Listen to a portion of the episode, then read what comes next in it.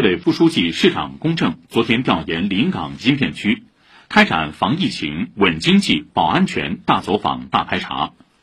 龚正指出，要深入贯彻落实习近平总书记重要讲话和指示批示精神，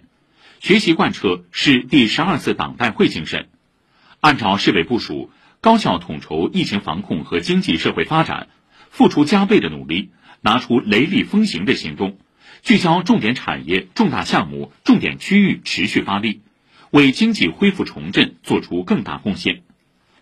公正一行先后来到特斯拉海外研发中心、上海基塔半导体有限公司、商汤人工智能计算中心，了解企业创新研发和生产经营情况。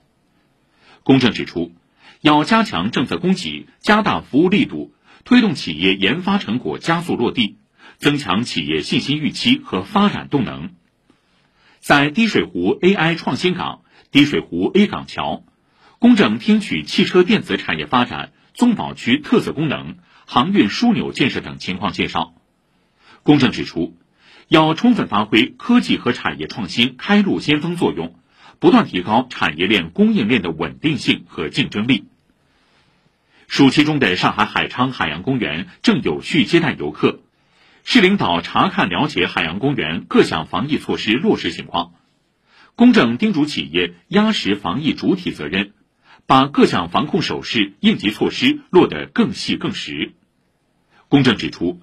要充分发挥临港新片区这个重要增长极作用，加大政策和工作力度，努力在全市经济恢复重振中奋勇争先。